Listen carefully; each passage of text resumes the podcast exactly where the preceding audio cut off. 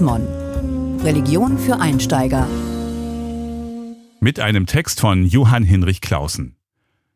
Soll man für seinen Glauben sterben? Nein, soll man nicht. Nur wenn es unvermeidlich ist, nehmen Christen das Martyrium auf sich. Ein alter italienischer Priester, der viele an Covid-19 Erkrankte begleitet, steckt sich an und stirbt als Risikopatient. Ein Jurist schließt sich dem Widerstand an, aus Abscheu vor der nationalsozialistischen Judenverfolgung und der Kirchenpolitik und wird dafür hingerichtet.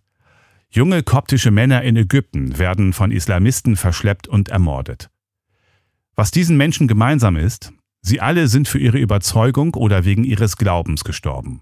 Man nennt sie Märtyrer. Doch was ist damit gemeint? Märtyrer heißt übersetzt Zeuge. Die Bibel nennt so die Augenzeugen der Auferstehung Jesu Christi. Die Frauen und Männer, denen der Gekreuzigte nach Ostern erschienen ist, bezeugen dieses Wunder in vielen Sprachen vor Menschen aus aller Welt. Sie sollen einen neuen Glauben verkündigen.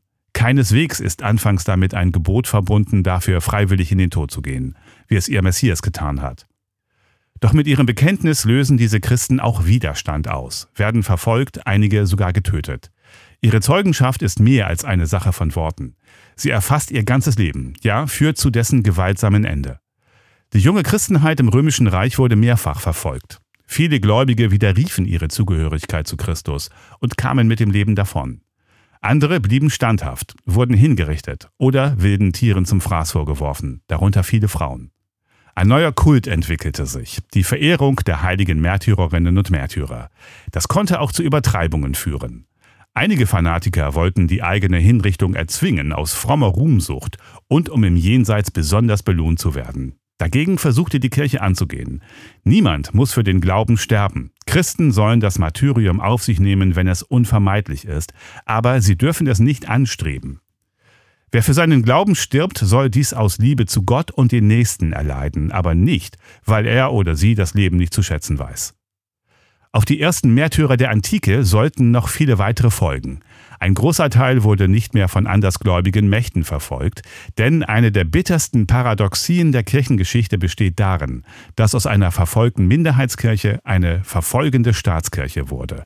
So ging die mittelalterliche Kirche unbarmherzig gegen Ketzer vor, und die Papstkirche bekämpfte mit massivster Gewalt die Anhänger der Reformation.